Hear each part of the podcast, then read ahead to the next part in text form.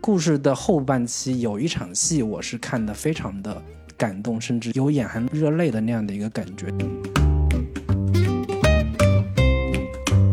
最大的讽刺就是小说我看到结尾，最大的讽刺就是这场程序正义的较量，最后是以一个高智商犯罪的方式来实现的。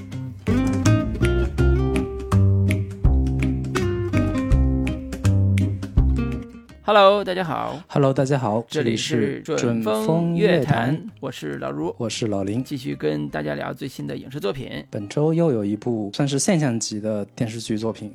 刷爆了我们的朋友圈，以及看到各种的公众号里边都在写，也是近年吧，就是网络剧平台、嗯、呃爱奇艺上面的一个迷雾剧场，算是收官之作吧。我们之前已经聊过一部《隐秘的角落》了，想不到这个迷雾剧场佳作迭出啊，又有一部让我们可以值得来聊的作品，那就是根据紫禁城小说改编的《沉默的真相》。这部《沉默的真相》也是紫禁城的所谓社会派推理三部曲吧。然后其中一部《长夜难明》的、嗯、呃原小说改编过来的，他的之前的作品包括《无证之罪》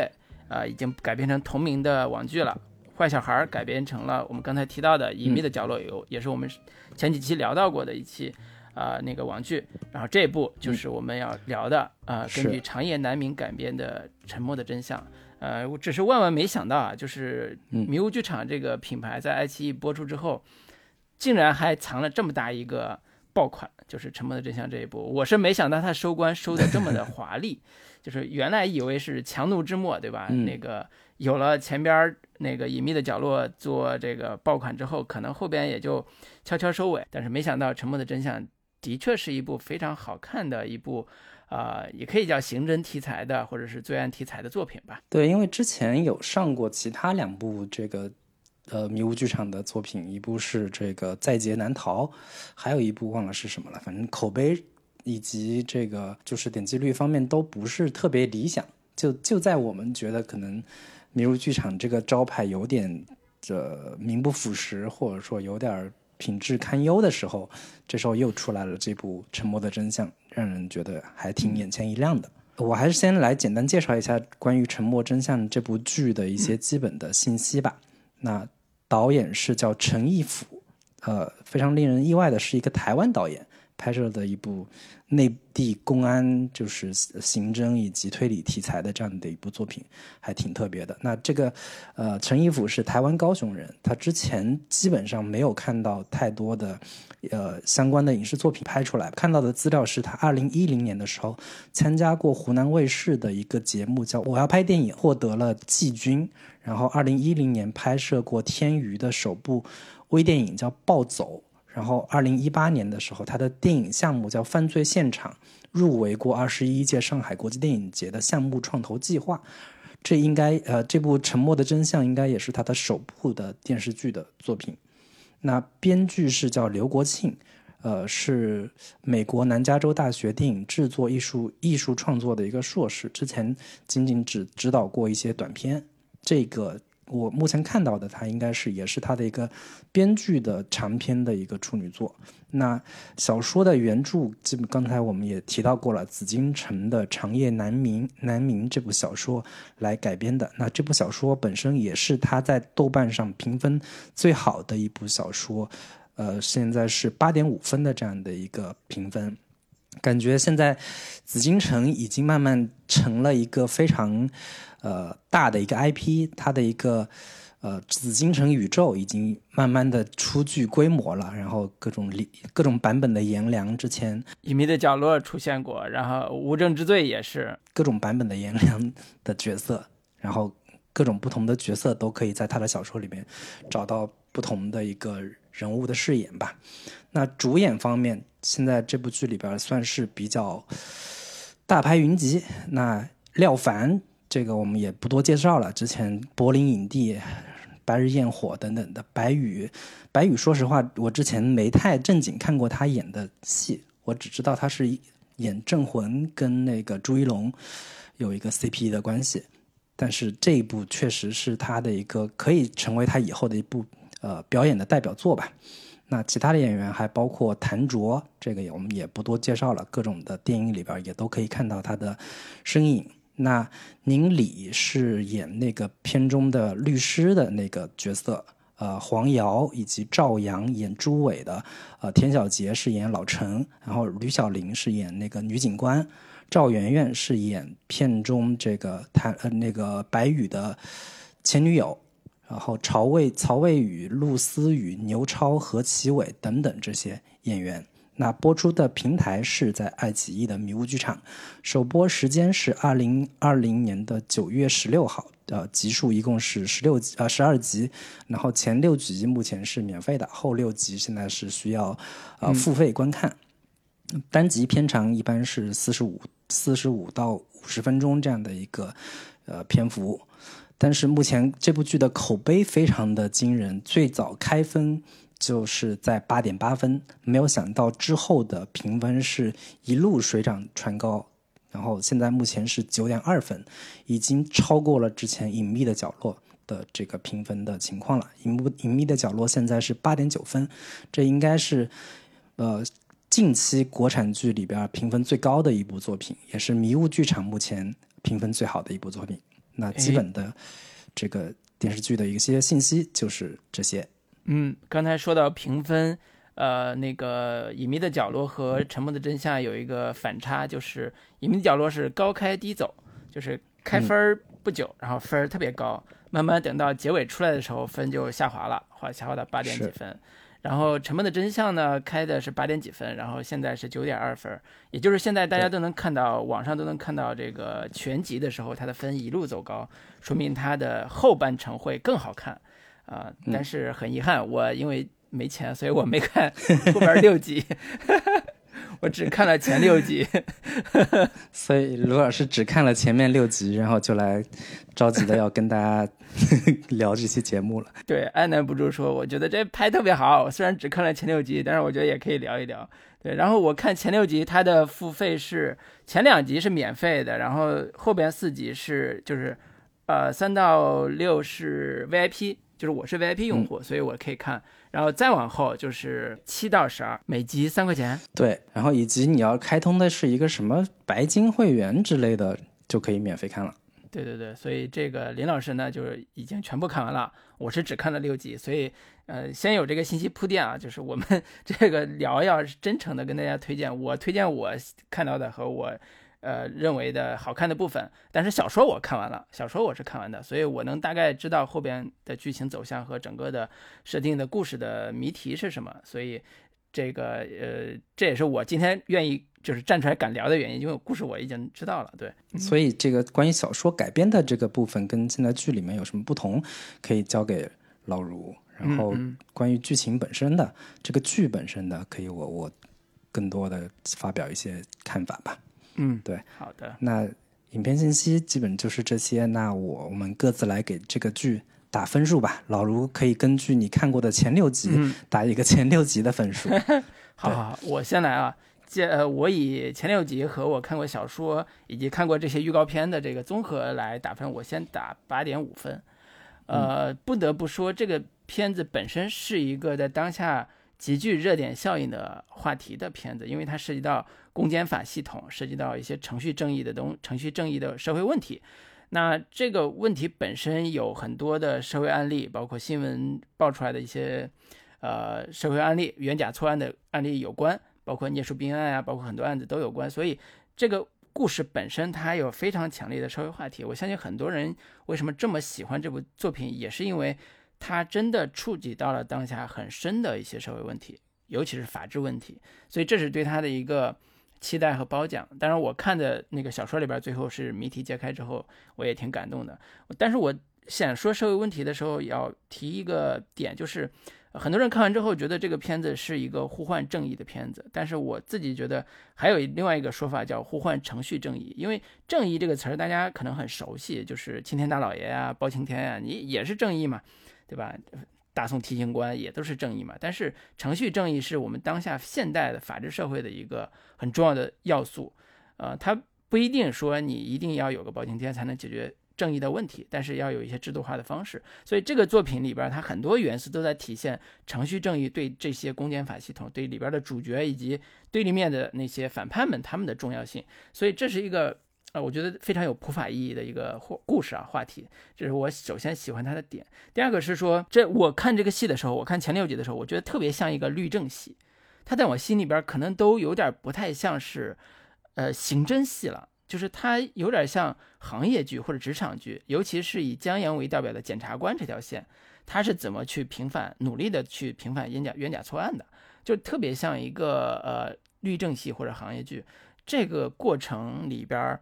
呃，结合我后来看的小说，会发现他经历过的非常大的挫折，包括呃他所信仰的法律被践踏呀，正义被蒙蔽啊，包括一些冤假错案、刑讯逼供也好，这些都让这个故事变得极具有张力，极具有这种人物命运的悲剧感。嗯，最后江岩也是死掉了嘛，所以这些很多的人物命运悲剧都在这里边得到了体现。最后呢，不得不夸一句，说紫禁城在这个自己的所谓的高智商犯罪这个类型领域领域里边。他已经从早年嗯非常明显的模仿东野圭吾，到这部里边已经有一点小小的变化了，就是他对于中国当下社会的认知和他所谓的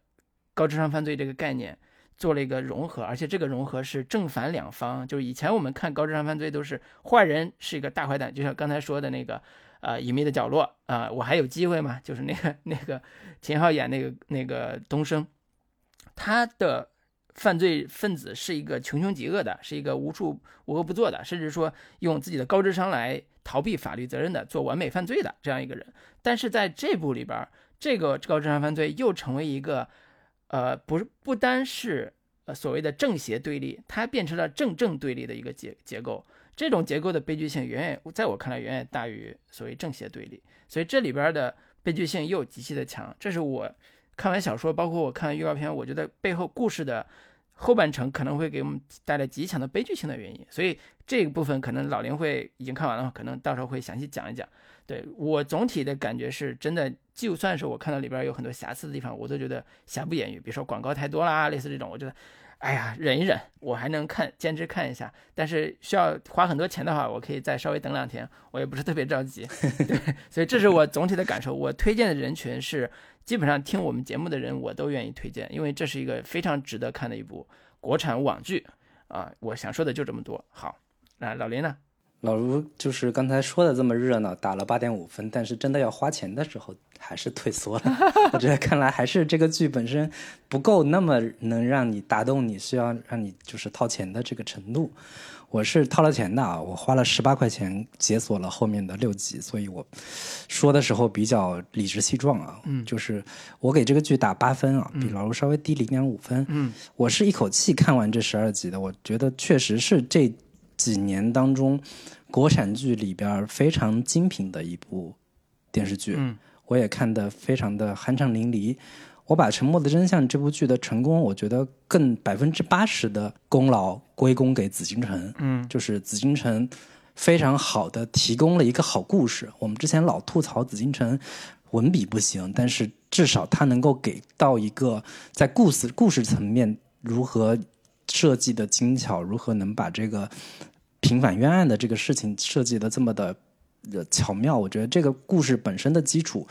如果你就照着拍，已经是一个很好的一个底子了。其次是紫禁城提供了一个非常好的一个人物，这个人物就是白宇所饰演的这个江阳这个角色本身，我觉得也是近几年当中国产剧里面，或者说我们一贯以来长期以来非常少见的这么一个人物。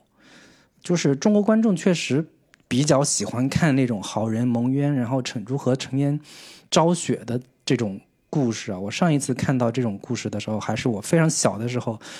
看到的一个叫《杨三姐告状》的这样这样的一个故事。我当时看《沉默的真相》的时候，时候我就回想起我之前看过的这部剧，就是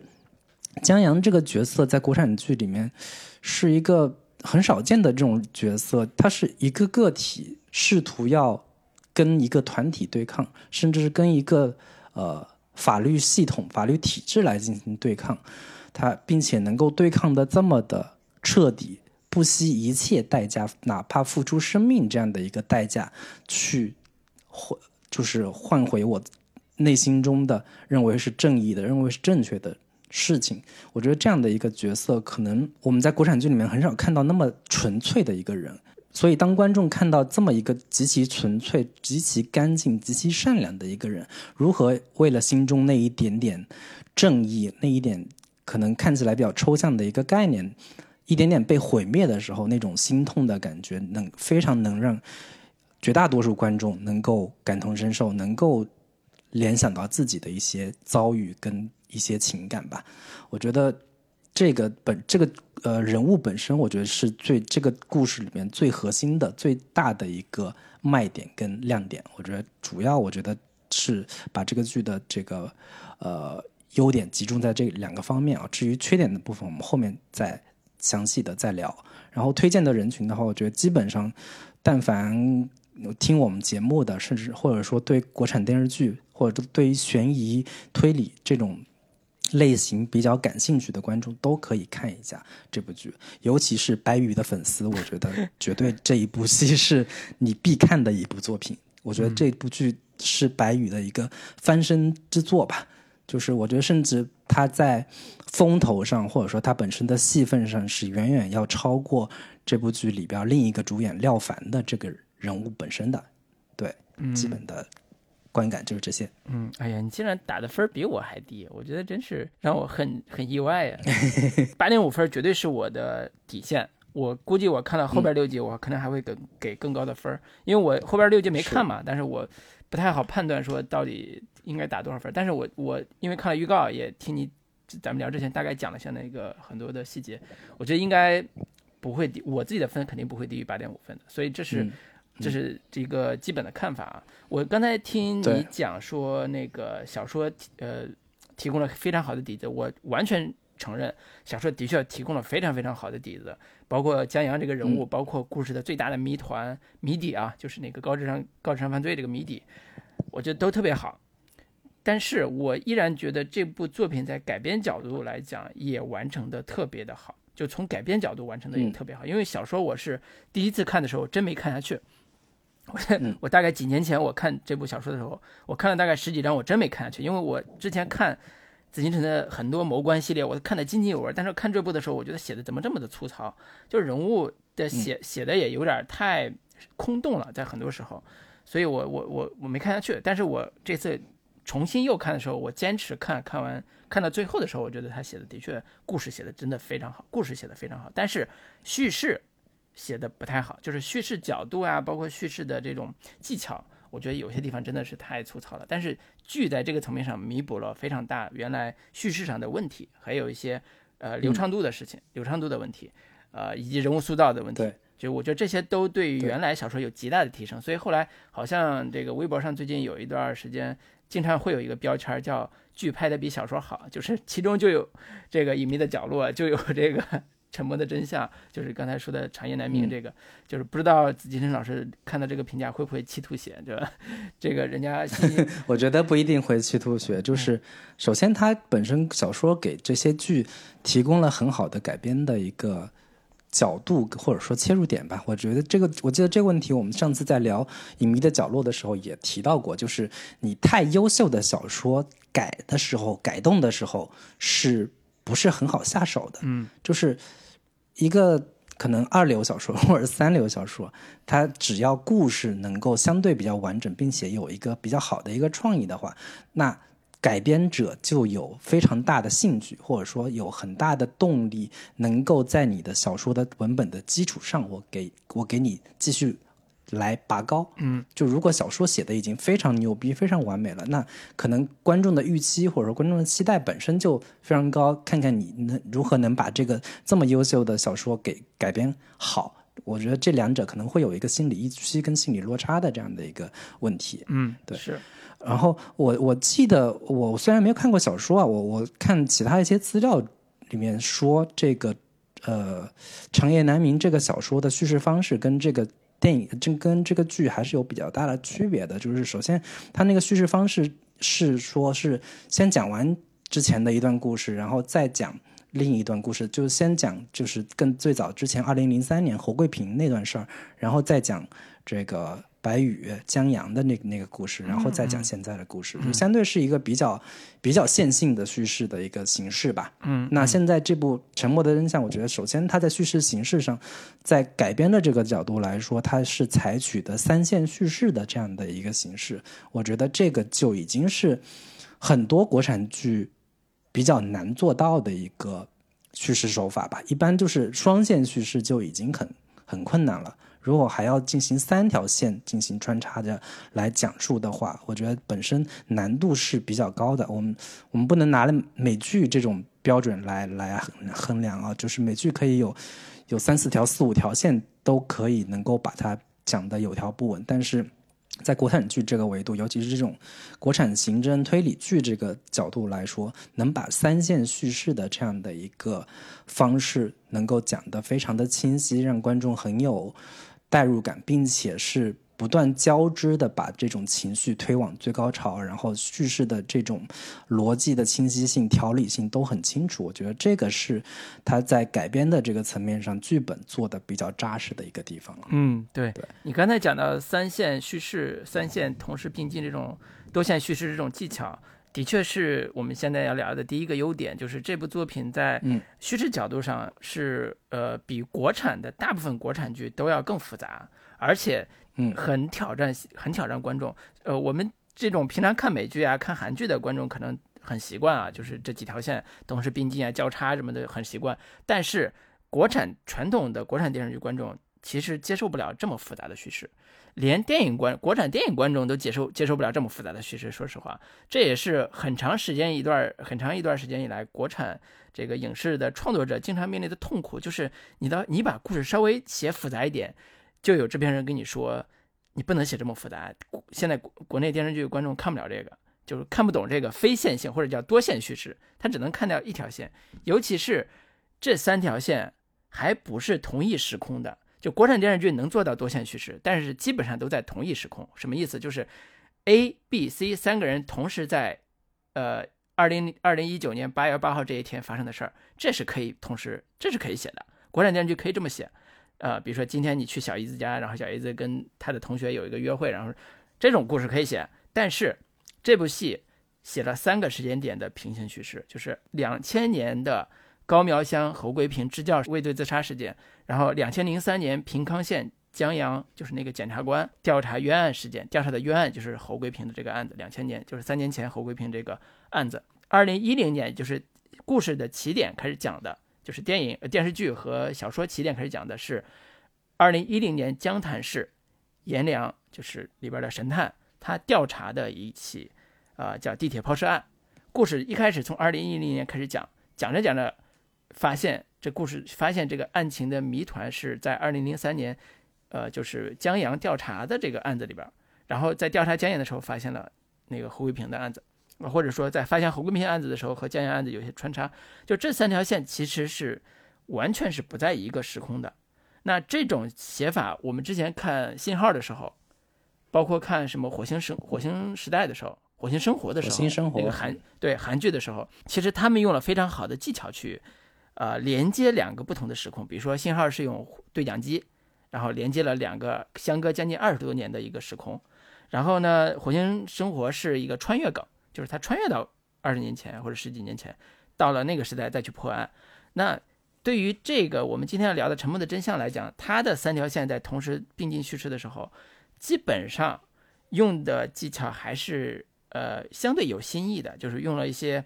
呃转场特效呀、无缝衔接的相似性的这种镜头剪接啊，包括一些时空的对照，就是他们同时去调查一个案子，就是两千一零年的时空的阎良的拍的人和呃二零零三年江阳他们同时去调查何国平的案子，然后间接的剪接到一起。就这种叙事手法完成了三条时空怎么去并立，怎么去创建新的故事，怎么完成新线索的交代，这个叙事方式其实是国产剧非常少用的，而且呃从观众接受来讲也是有挑战的。我相信网剧为什么这些年变化这么快，发展这么好，就是因为有我们这一波年轻的观众愿意看更复杂的故事。愿意欣赏更复杂的故事，尤其像老林这个愿意掏钱呵呵 看这个这么复杂的故事。是分不开的。如果是你放到传统电视剧，呃或者电视台那个平台上，可能这个项目很难过审，这是很现实的一个问题。就是他一定会让你改成一个更简单的故事。对，所以这是我觉得真的，我看到这种戏出来的时候，我真的觉得，哎呀，就算我现在还是在做一些特别嗯不想做的甜宠，但是将来有一天，也许能做到一个像他们这种还是很复杂，而且而且还是有人看的这种故事。这这个的确是很很刺激，不管是我们从业者还是观众的信心的，觉得我们国产剧没那么烂呀，我们可以看到更好的呀。对，所以这是我对于三条线虚置的时候，我看的时候，我反而提振了我对这个行业的信心，你知道吗？对我在看的时候，我也注意到他在叙事方式上，其实除了三条线这种，如果他仅仅只是把三条线简单的交叉在一起的话，我觉得这个可能也并不是那么的。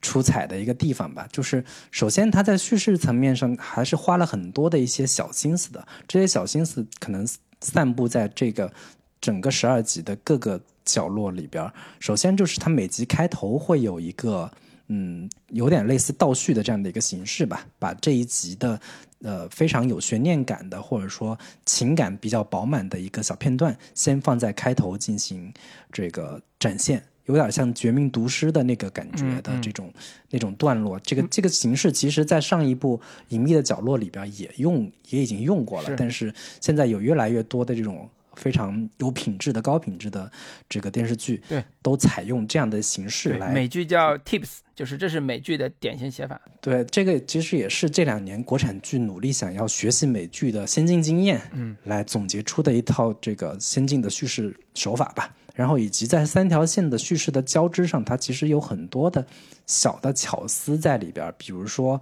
当白宇在回到平冈县去调查说当年侯桂平发生过什么事儿的时候，他们在一个办公室里边聊这个事情，聊着聊着，忽然镜头会伸到窗外，就是这个时候，这个侯桂平从那个地方回来了，骑着辆摩托车，就他用这种非常。平滑的，非常自然，或者或者说非常顺畅的一个叙事方式，能把这个两个时空能够交织在一起。然后我印象比较深刻的是，另一个两个时空是，应该是那个胖胖那个警察叫一鸣，他去平康县去调查案件的时候，对，去平康县警察局的时候，另一个条线里边，这个白宇也也回到那个平康县里边的那个警察局去调查，把两个是两个画面是。就是一上一下平行的剪辑在一块儿，然后他们做的事情，然后说的话都非常类似。就是以这种形式，我觉得哪怕观众相对比较那什么一点的，也能够看明白说，哦，这个是两个时空里边的两个时间段的两两两个人物，嗯，同时发生的这样的一个事件。然后还有包括像有一个场景是三个时空它交叠在一起，一条线是廖凡饰演的颜良，他在。对着一块黑板，在在想这个案件如何复牌，然后另一个线里边是侯桂平，他也是在在哪个房间里面，忽然一转头，就标志性的那个剪辑点都是忽然一转头，然后三三个三个时间线里面的三个主要人物都是做了类似的这样的一个举动，就是类似的这种剪辑方式，会把整个故事的三条线能够非常好的。粘合在一起，让观众能够产生那种不同时空的那种时间的那种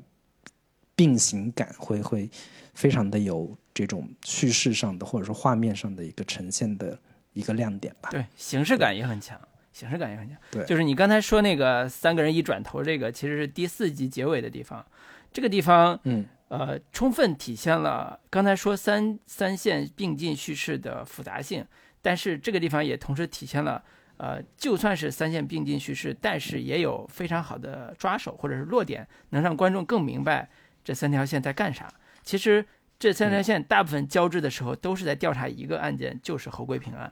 就是侯桂平案的是整个故事，我至少看前六集啊，整个前六集故事里边非常重要的一个核心案件，啊，就是这个人到底怎么回事儿，他在支教的时候到底遇到什么问题，然后导致他最后好像是溺亡，其实是被被人杀害的。对，这是前六集的一个非常重要的落点。所以，刚才你说的那个三个男人的这个电影感特别强的形式感特别强的镜头，其实它在叙事上也是一个非常重要的交叉节点。这这个节点就是江阳出来的时候是被人胁迫说你要再查下去，那个检察官，年轻检察官说你要再查下去，那你就死了。这是他那条线的一个落点，所以他转过头就有点像半泽直树那个那个人的那个镜头，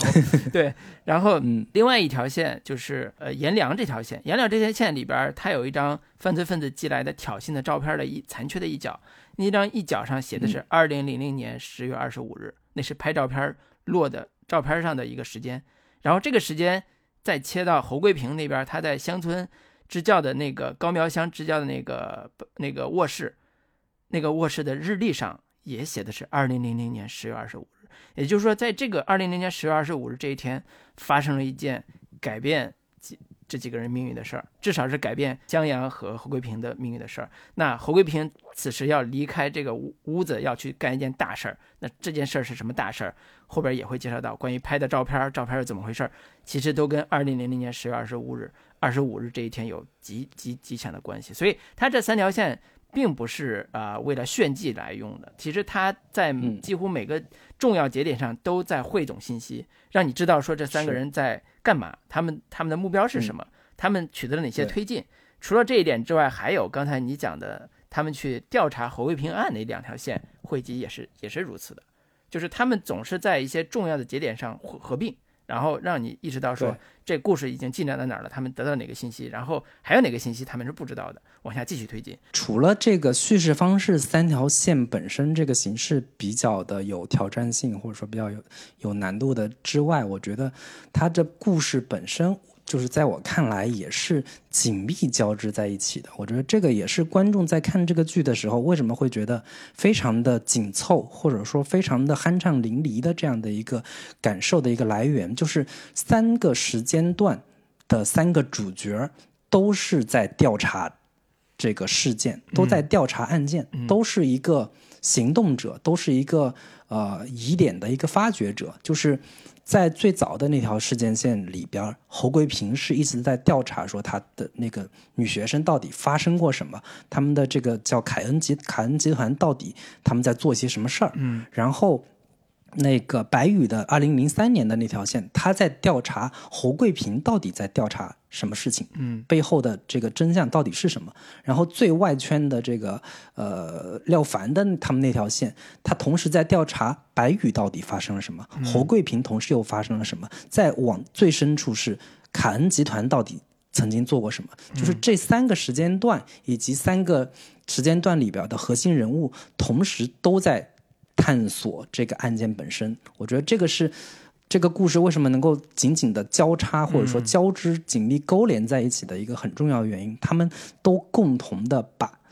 谜底往最深处去挖掘，并且能够很好的形成的一个叙事的一个。套环，我觉得这个是非常有有趣的一个，或者说它结构非常精精妙，或者说紧密的一个点，有点像套娃的感觉，一套一对一个套一个。对我我我自己的感受是，我这今天又重新拉了一下前六集嘛，我发现它每一条线在引入的时候，就是或者说每一个每条线的主人公被引入的时候，都有一个叙事视角来切入，这个叙事视角经常是一个关键人物的讲述。有点像倒叙，嗯，就倒叙，大家都特别容易理解啊。我回忆起我跟这个人物交往的时候，他到底是怎么怎么样的。所以这个故事，如果你跳出来看的话，它特别像，呃，像那个二零一零年这个时间点上，颜良作为一个调查者，他如何去摸排各种人跟江阳、跟侯桂平相处的关键人物，从他们身上找到曾经发生在他们身上的故事，发生在这两个主人公身上的故事。所以。所以我在看的时候，我发现他特别像，比如说我们举公民凯恩，对吧？类似这种的一些叙事上的逻辑，其实是非常像的。但是我我自己觉得说，他还嗯藏的比较好，就是它有些叙事技巧藏的比较好。比如说，故事一开始先有一个当下事件、当下时间发生的二零一零年的所谓的地铁抛尸案，颜良抓了一个这个嫌疑人，然后在调查的时候发现了这个。故事里边还有一个受害者，这个受害者就是刚才讲的，曾经是检察官的平安县检察院一名基层检察官的这个江阳。然后他要调查这个江阳的时候，就只能找到江阳的前女友，所谓的吴艾可。然后吴艾可去倒叙讲，他第一次他跟江阳是怎么怎么相聚的，他怎么考到这个检察院，他俩怎么怎么之前是恋恋恋人，然后怎么在这个检察院又接到了一个呃江阳大学同学李静的一个请求吧，为一个叫侯桂平的同学去、去翻案，就是洗冤。那这是通过江阳这个视角讲的，但是江阳这个视角是前女友吴艾可带进来的，通过他的倒数带进来，倒叙带进来的。然后我们看侯桂平这个人物的进场也是倒叙进来的，他的倒叙是呃颜良跑到犯罪嫌疑人的妻子李静那边，也是侯桂平的呃那个同学吧，算是前任侯桂平的前任，然后跑到那个女女的现在已经是少妇了，那个一个中年女性的那边李静。去那儿调查，然后李静倒叙讲述的时候，把侯桂平去支教的这个过程开始引入，然后侯桂平这条线就开始往下讲。所以你看，他其实即便是用了我们说还是相对看起来有点复杂的多线叙事技巧，但是他每次切入的时候，他非常顾及观众的观众的接受，他用倒叙的讲述，然后慢慢的引入这个人物，然后开始通过这个人物继续往下推进故事。一旦我们接受这个设定之后，那这条线我们就。就不会有陌生感了。他三线并进的时候，我们就不会有陌生感了。所以这这也是他做的还没有呃美剧那么极端，包括《绝命毒师》，他也没有那么极端。他还是一个在现有的这个我们大家可接受的范围之内，然后尽量的去做一些他自己力所能及的花儿，或者是力所能及的这个复杂的一些故事构建，然后让这个故事看起来更丰富。就像你说的，又紧凑，又有趣，而且有悬念。就是这是一个是现在呃，我觉得这个剧本写的非常好的一个原因。嗯，行，那我们在说完这个叙事方式的改编的这个角度，它的优点了之外，我觉得另一个非常大的优点其实就是落在人物身上。嗯，我觉得江阳这个角色贡献了现在国产剧里边非常少见的，或者说非常难得的一个角色，甚至很多人说。在说这个长夜难明这个故事本身，如果能把江源这个角色很好的还原，他有他就已经成功了一半了。因为这个角色确实是非常的有那种纯粹的，然后特特别极端、极其善良、美好的这种种的这样的一个品质都融合在。这个角色身上了，甚至有人说他有一种古希腊式悲剧式的那种悲剧感，甚至有一种崇高感。所以我在看到各种朋友圈，甚至是公众号里边讲到说，这部剧一部刑刑侦探案剧，竟然让很多人看到最后哭，就是用完了一包纸巾，都是哭的稀里哗啦，哭的非常的这个伤心欲绝，为这个角色流了很多眼泪。我觉得这个也侧面证明了。江阳这个人物塑造的一个成功，我不知道老卢你在看完看 看看完前六集的时候，你会对这个角色会有什么样的一个感情吧？我你刚才说那个关于刑侦案里边经常会有痛哭流涕的故事啊，我们之前传统的叙事里边经常会有一个叫洗冤成功之后的呃悲苦或者是释放，呃，我们经常看新闻新闻事件里边，包括前段时间还是有的，就是当一个。沉冤多年的冤案被招反之后，当事人回到家，他的妻子可能已经又改嫁了，他的儿子也回来了，就是抱在一起痛哭。这种特别博得大家的同情，是因为他是受害者，他受害者受了那么大的、那么多年的冤屈，他的这种释放是足以动情的。但是江阳不是，或者说江阳不表面上并不是一个看起来是简单冤案的受害者，江阳他有两重身份。一重身份是，他是一个检察官，他为了帮别人洗冤，就是刚才说两千年那个，呃，那个大学生的那个溺死案来洗冤，嗯，然后他在洗冤过程中又受到了迫害，受到了所谓的嗯栽赃陷害，然后最后他成为一个大家认同感非常高，然后也为他感动的一个人物，就这身上他身上有两面性或者两重性。这个两重性，我觉得不只是有受害者的一面，还有一面是他作为一个检察官，所谓崇高的一面。就是我为什么说他有点像我心目中的呃律政系，或者像心目中的行业剧，就是他特别推崇他自己的价值理念，他把他职业理念和精神价值放在他所做的这个事情上，比如说洗冤这个事儿上。然后他的努力的一切都是为这个事情服务的，哪怕受到再多的迫害，哪怕受到家破人亡这个威胁，他也要为这份理念去奋斗。我天，这个精神价值是，嗯，太崇高了，太太强大，太强大了。所以，嗯所以等到我，因为小说我是看完的嘛，我看到小说最后，我也是，说实话，我觉得这种的确是非常理想主义的，但是，呃，我不能否认现实中就没有这样的人。我觉得现实中是有，我觉得现实中的确有这样的人，只不过是他的写法不一样。比如说嗯江阳这个人物塑造，在前期的时候，其实花了，就我看的前六集，花了大量的笔墨去写，他是一个非常有前途的年轻检察官，他的女朋友的嗯老，他的女朋友的爸爸是当地的检察院的副院长，在小说里边是院长，嗯检察院的院长，嗯就是他是一个，应该说在这个系统里边是，可以说是已经平步青云了。然后他在这个系统里边，他已经有这么好的发展空间的时候，他要选择一次对他的职业、对他的未来，甚至对他的生命都有极大冒险的一个选择，就是为一个看起来跟他关系并不是那么近的一个同学，要为他洗冤，而且他要得罪很多人。这个我觉得对于很就是这个故事里边经常会有人劝他说，你应该做一个成熟的大人，对吧？你你不要那么意气用事，甚至说你要想翻这个案，你不够格，就是你级别不够。就是类似这种词儿，你非常熟啊，你听起来非常熟，因为成年人过不就是妥协嘛？你得学会妥协啊，你你要不然，你你怎么在社会上生存呢？但是，呃，换句话说，就是江阳是一个有赤子之心的人，他真的是不计个人功利，甚至几十年如一日，要为这个事儿十年如一日吧，至少为一个事儿去去努力。最后呢，也得到了，我觉得求人得人吧，也得到了他想要的东西，但是付出的代价是极其惨重的。所以这也是最后大家看完之后，不止被他感动，也被他身边的一些人感动的原因。这是我我因为我没看到剧后边，我只是看到小说和结合我看前边几集给他的对他的描述来来总体的一个感受。对，老林你呢？你看完之后 对，哭了吗？我看完之后，我我我我对这个角色最大的一个感慨，或者是最大的一个感触，就是，呃，前面他铺垫了，就是一开始他其实是抗拒的，对，就是当李静来找他的时候，他是觉得哇，我我刚来到这个检察院，我嗯还立足未稳，因为这个事情可能牵扯的要跟警察、公安、公安那边去对这个交涉，那我对那我岂不是会得罪很多人？那在这样的情况下，是他女朋友吴艾可，就是非常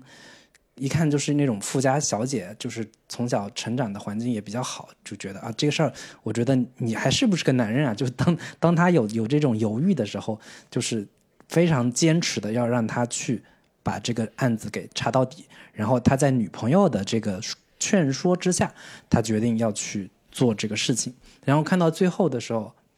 发现他女朋友最终还是全身而退了，跟他也分手了，然后但他还在依旧坚持着这个事情，然后再看到后边的时候，当李静在结尾的时候也发出了非常令人感慨的一一个一个一个问题吧，就是他说我是不是当年就不应该去找江阳？嗯让他去做这个事情，我是不是做错了？就是这种点的时候是非常戳人的，就是因为就像刚刚刚老卢所说的，这个事情可能本身跟他关系并不是那么大，就是侯桂平也仅仅只是他的一个同学而已，也并不是什么有太深的交情之类的这样的一个关系，但他最后还是坚持要为这个呃关系不是很亲密的紧密的这么一个人付出自己的生命，也要去为他平反，为为他讨一个公道。就是这个点的时候，我是觉得，就是很多这些小小的细节点，就是原本最初我可能是可以置身事外的，我原本是可以跟这个事情没有关系的，我我可以本身可能有另一个人生选择，会过得更好，过得像一个普通人那样，甚至是得到高官厚禄，然后在仕途在检察院这这个系统里边走得非常顺利的一个有坦荡光明前途的这么一个人，最终会落到这样的一个下场。后就是故事的后半期有一场戏，我是看的非常的感动，甚至有有有眼含热热泪的那样的一个感觉，就是当他跟他几个朋友一块在喝酒吃饭的时候，前面说的时候都还没有什么没有什么这个太强烈的一个情感触动，只是到最终他有一个情绪的一个爆发点，就是说他忽然发现自己的钱包丢了。嗯然后他的朋友就劝他说：“哎，没事儿，钱包里面也没多少钱吧？”他说：“也就几百块钱，但是我的身份证没了，然后我还得补办身份证。”然后他另一个朋友就劝他说：“那个，这个我就是公安局的，这这种事情我我我安排一个人给你做一条龙服务，你不用担心。”但是就在这个点上，他彻底崩溃了。他觉得这个钱包丢了，就好就就成了一个。触就是一个触发点，让他彻，最后的那个精神防线就崩溃了。就他原本是可以过得更好的，但是就因为这个事情，这个给给他特别美好的种种的这些前途，就好像那个钱包一样，全部丢了。然后他这在这个时候，情感有一个巨大的一个爆发。就是我当看到那一段的时候，我是非常非常触动的。嗯，对，哎呀，老林铁石心肠，依然也能被感动啊，说明这个戏的悲剧性还是挺强的。呃，我记得原小说里边对于江阳的塑造是整个小说故事里边最浓墨重彩的，因为其他的线，包括颜良的这条线，是开头开了之后，结尾收了之后，中间一大块它是缺失的。呃，中间侯桂平是一大段，然后再后后边再往后是颜良是一大段，就是基本上是三段是割裂感比较强，所以到颜良这一段的时候，到那个。江阳这一段的时候，对江阳整个人物的塑造，包括你刚才讲那几段小说里边也是非常写的非常充分的。我觉得这充分说明了这个紫禁城在写这个小说的时候，他非常非常注重的就是对颜良呃对那个江阳这个人物的塑造，就是他已经知道这个故事最好看的部分就是这样一个为民请命，甚至不顾个人安危，但是又不是所谓官方体系内说哎呀你就是辛辛苦苦然后带病工作这样一个身份去做了。江江阳做的事情可是跟公检法体系反抗整个体系，他这种勇气跟努力，真不是一般人能做得到的。就是他首先在调查侯桂平案的时候，发现了侯桂平案的那个尸检报告是伪造的，他意识到说这里边有非常大的问题。他作为一个检察官，他必须要为侯桂平案洗冤的时候，他的努力是要跟检那个公安局的所谓刑警队长是对着干的。然后，当他在检察体系内部要为这个项目立案的时候，他是跟整个检察系统是对着干的。他要必须得挑战检察系统的潜规则，来完成立案，但是最后也没有完成。那再往后，因为他又发现了新的证据，证明了说这个侯贵平案背背后不仅仅是牵扯到只是刑警队长这种级别的话，那他要对抗的是整个比他高很多级的官场的大人物。这种难度不是一般人能扛得住的，所以为什么这个戏到最后大家悲剧性那么强，就是因为发现江阳对抗的整个的这条所谓的反反作用力或者反派，他就是活生生发生在我们身边的很多新闻事件里边里边的一些一些一些事件。但是如果有江阳这个人物，可能真的有一天就会沉冤得雪。比如说聂树斌案，就是我们之前也知道的那个最高检。这个冤假错案纠正之后被释放无罪释放且得到国家赔偿的聂树斌案，还有很多很多，包括小小说里边儿，呃，紫禁城这部小说里边也提到过的，呃，比如说像呃那个他们江呃浙江本地的一些呃两个案子，比如说萧山的一个什么叔侄叔侄案，呃，都都是在我们当下社会里边发生过的这个这些所谓冤假错案。然后你放在这个故事里边的时候，它的悲剧性、它的力量是足够强、足够大，而且它太接现在中国当下的很多很多社会事件的地气了。对，所以这是悲剧性的一个非常重要的来源。我个人觉得，我觉得这个故事的悲剧性就有点像是西西弗斯的神话里边一那个一直要把石头推上山的那个人。嗯，但是那个石头一直回到原地。就是当你看到江阳以及他跟他这几个兄弟一块去调查那个事件。但是案情每次查到要有起色或者说要有推进的时候，那个线索又断了，所有的一切又回到了原点，几个人又要重新去，呃，去寻找新的线索，或者说从原点开始，又重新再把这个事情给捡起来，再给拎起来，就是不断的受到挫折，然后不断的反派给他们制造新的问题的时候，他们的努力。一切都白费了，然后又回到原点重新开始的时候，就是这种对于一个人的消耗，哪怕对于观众看这个剧的时候，也会觉得非常的懊恼，或者是说非常的沮丧。就是可能放在一般人的这样的一个角度来说，查到这儿已经是付出了这样的一个程度的努力了之后。还是没有结果，很多人就已经觉得放弃了，或者我相信很多观众在看的时候都觉得值的嘛。就是这个剧里边所有的很多那些人物也都在问说，为这个事情付出到这个程度值得嘛？但是最终这个角色为什么有这种很强烈的崇高感，也就在于说他觉得值得，他为了他内心的这个崇高的理念。嗯，对对。然后小说里边对。江阳这个人物的心理的塑造，其实写了一些，呃，我觉得叫，呃，概括或者叫描述吧。就是，呃，江阳在遇到这个这个自己犹豫不决或者要决策的时候，呃，他就会写到说，江阳自己也会内心产生一些纠葛，呃，纠结。比如说，呃，职业、良心和自己的所谓的职业素养吧，在这在这三角之间，难道就？不能有平衡吗？然后他在纠结，说我我如何在不违背良心、不违背职业道德的情况下，我完成所谓所谓自己的保持自己的官位或者保自己的职业前途，同时又能平反冤假错案。我觉得设身处地的去想，我觉得每个人在站在江岩这个立场上都会面临这样的一个困境。这也是我觉得这个戏写的特别的丰富、特别好的一个原因，就是它真的还原了。在职场中，你要遇到，不管你是公检法职场，还是你是一个普通岗位职场，你都可能会遇到类似的这种困境。你是要良心、职业道德和你的前途这三者，你怎么去平衡？我觉得江阳当然是一个理想化人格的一个化身了。他最后完成的这种殉道式的理想主义，当然是一个非常有悲剧性的一个东西。这种悲剧性可能啊，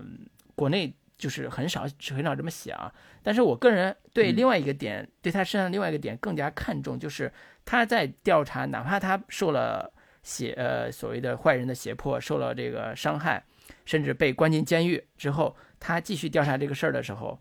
他身边还有一个刑警朱伟在帮他。当朱伟提出一些非常激进的这种刑讯逼供的方案，去拿到他们想要的线索的时候，这时候那个江阳一直是一种说我们不能这么做，我们如果这么做了，那可能就跟他们一样了。但中间也有过一些。反反复啊，但他主主要的思思路就是，我们必须以程序正义的方式来完成我们这场正义的这场较量，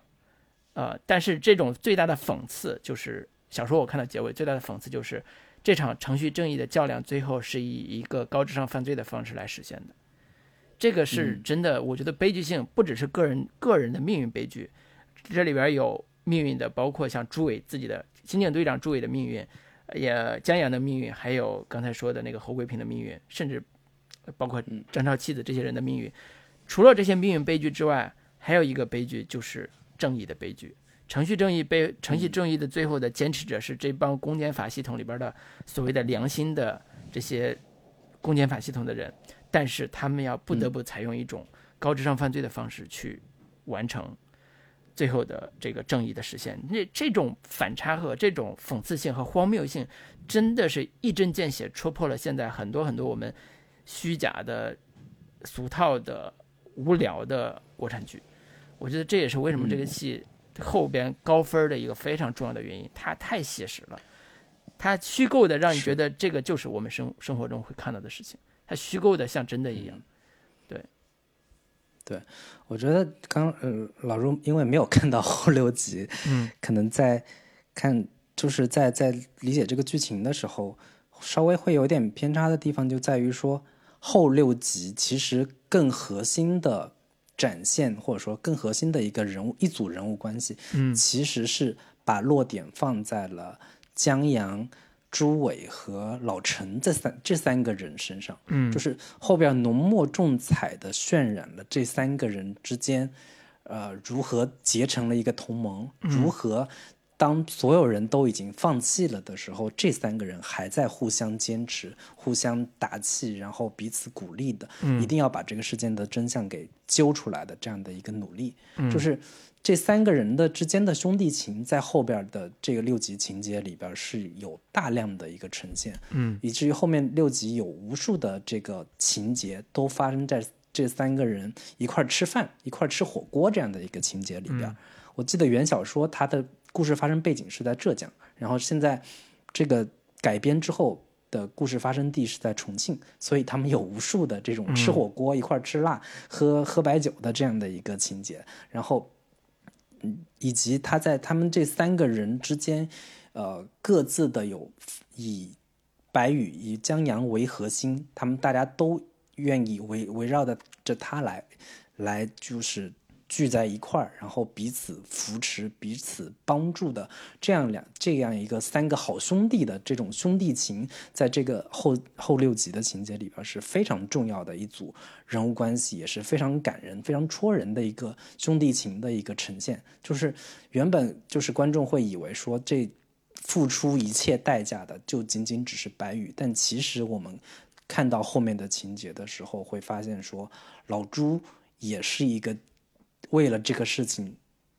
可以付出到这样的一个程度的一个人，然后包括老陈也在金钱、在物力上，包括在这个计呃计策或者说智商这个层面上，也贡献了很多的一个。力量就是这三个男人之间的互相扶持，为了共同的一个理想，为了共同的一个目标吧，一块儿去努力，彼此之间非常的互助的这样的一个形式。我觉得可能我我已经很长时间没有看到这种。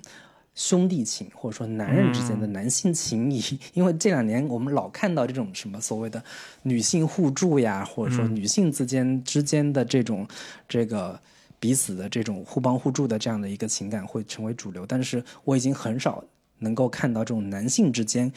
真的是叫抛头抛头颅洒洒热血的那种肝胆相照的这样的一个。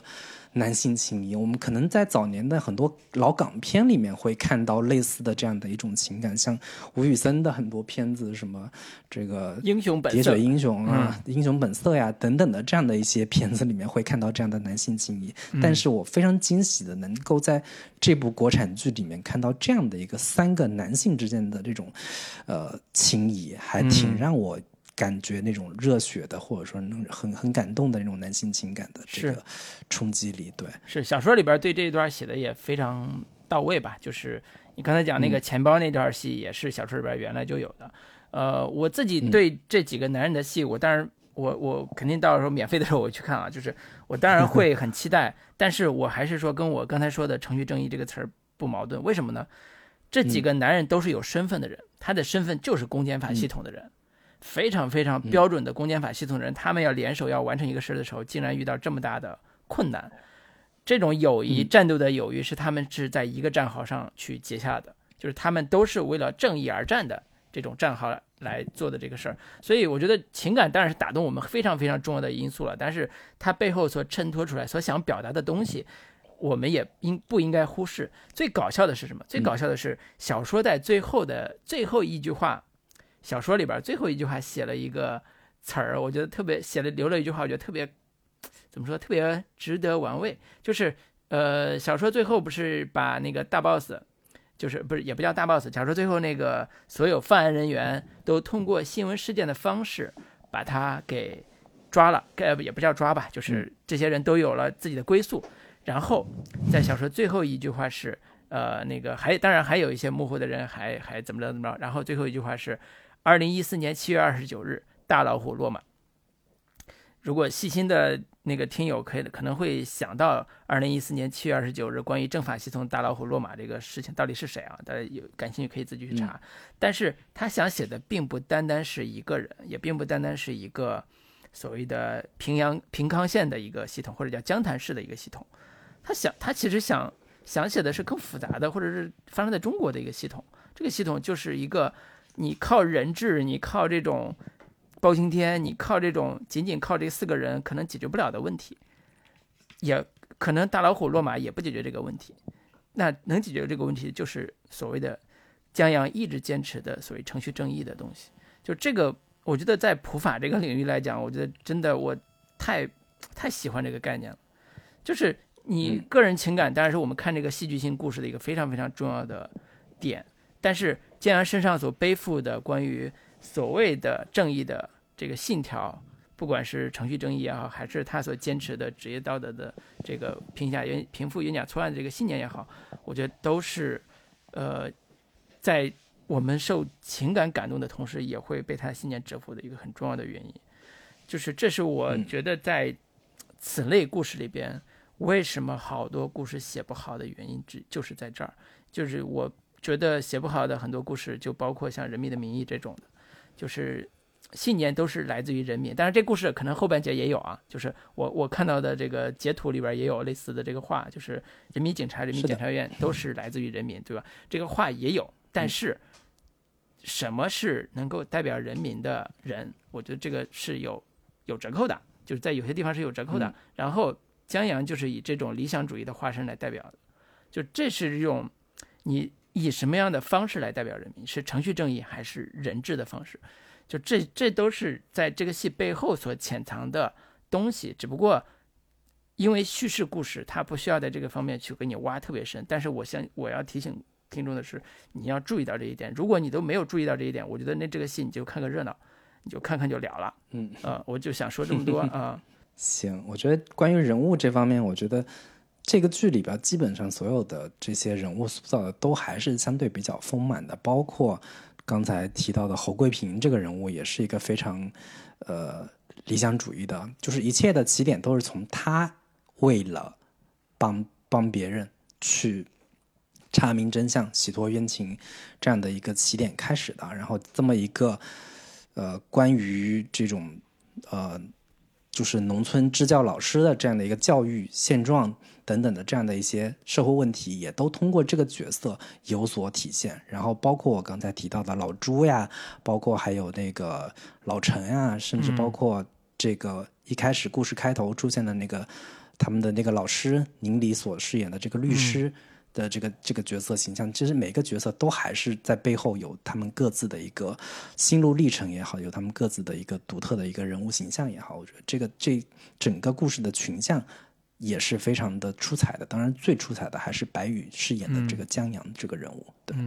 对，原原小说跟剧最大的不同就是，呃，其实剧重新调整了很多人物的，尤其辅线人物啊，调整很多辅线人物的戏戏份。就比如说，我们说廖帆和白宇是两个主要人物的话，那呃，谭卓呀、宁理呀，就是他们饰演的各自的角色。呃，其实也是原小说里边都有，而且有也也有各自戏份的，这些都保持不变。但是剩下的很多角色都是原小说里边没有新加的，包括里边的女女的刑警队长是小说是小说里面没有，然后新加的，包括像那个黄饶，就是演的张小倩，就是那个新闻记者，也是原小说没有。后来新加的，就是他加的，包括其实相当于是新加了一条叙事线了，就是新闻记者这条线，其实新加了一个叙事点，以及新加了关于照片拼图这个设定，原小说里边也没有。其实他这个这条线的目的是增加呃颜良这条线的一个叙事危机感，因为原小说里边颜良就是廖凡演这个角色没有什么危机感，他就是抓紧时间破案，那他不会有一个所谓地铁爆炸案这种，然后又有一个呃犯罪分子寄来一个照片说那个你必须给我登报。然后不能把我就要搞爆炸，这种他没有这种危机感，就是增加了叙事的紧张度，呃，以及辅线上颜良所处的这个刑警队这几个丰富的人物关系，他的呃女刑警队长和手下的两个这个插科插科打诨的小伙子，他们这些人物关系都是在电视剧里边更加丰富、更加立体了。我觉得这种写法对电视剧来讲是一个非常合理的改编，而且完成度也非常高，所以我觉得在整个完成度上。剧要比小说要更更好看一些，就是我故事的叙事完成度来讲更好看，更好看。还有一个小小点啊，就是他在里边加了很多很幽默的那种小细节、小幽默的这种小点，我觉得都加的还就是在故事的这种相对比较沉重或者说相对比较紧张的这样的一个气氛之外，他给了一些这种小小的调剂、小小的这种小趣味点，我觉得都这些小点。加的都还是挺有意思的，比如说这个颜良这个角色，当他那个手下带着他去追一一一辆那个垃圾车的时候，开的特别快，然后忽然停在一辆火就是铁火车开过的铁道前的时候，这个颜良跟他说车开的不错，然后忽然一下子把门拉开就吐了，就是这种小情节，以及他那个手下就是叫一鸣吧，他为他有点喜欢他那个女的，就是任队长，然后因为颜良的出现，就是有点就是争风吃醋的那个感觉，到处就是到处去针对颜良的这种小人物的这种这种趣味点，在里边加的也不少，包括。当那个他们的那个老老老上级吧，老就是老队长跟他们就是责备他们的时候，说了一一通话，让颜良说你你来说两句吧。然后颜良也不知道说什么，说这个我我们我觉得队长说的都说的都对，等等的这种小小情节、小细节，就是会让会为这个剧的本身的那种趣味感或者说趣味点整体的那种。增加了一些轻松的一些小基调，会作为这个剧的一些小调剂，还是做的还比较用心的。是是是，这个是原来小说没有的。包括那个陈明章，就是老法医陈明陈明章这个角色，呃，我觉得小说里边写到了一些细节，写的非常好，就包括他呃这个要钱，就是贿贿赂，然后最后还把钱还给人家，这个桥段写写的非常传神。对，但是演员就是这个剧里边演员演的也非常好，我觉得演员演的非常出彩。在这个老法医这个角色上，角色上，所以整体的田小田小杰，对对，田小杰整体的完成度是非常高的，不管是廖凡呀，啊这里边的这个，就像我们之前没怎么看过人演戏的这个白宇啊，啊以及谭卓、宁理这些，呃以及周围的这些角色吧，我觉得整体的完成度都是非常高的，基本上没有出现我觉得角色塌的情况，唯一可能我觉得稍微有点不是的，但可能会等会儿放到缺点说，就谭卓这个角色吧，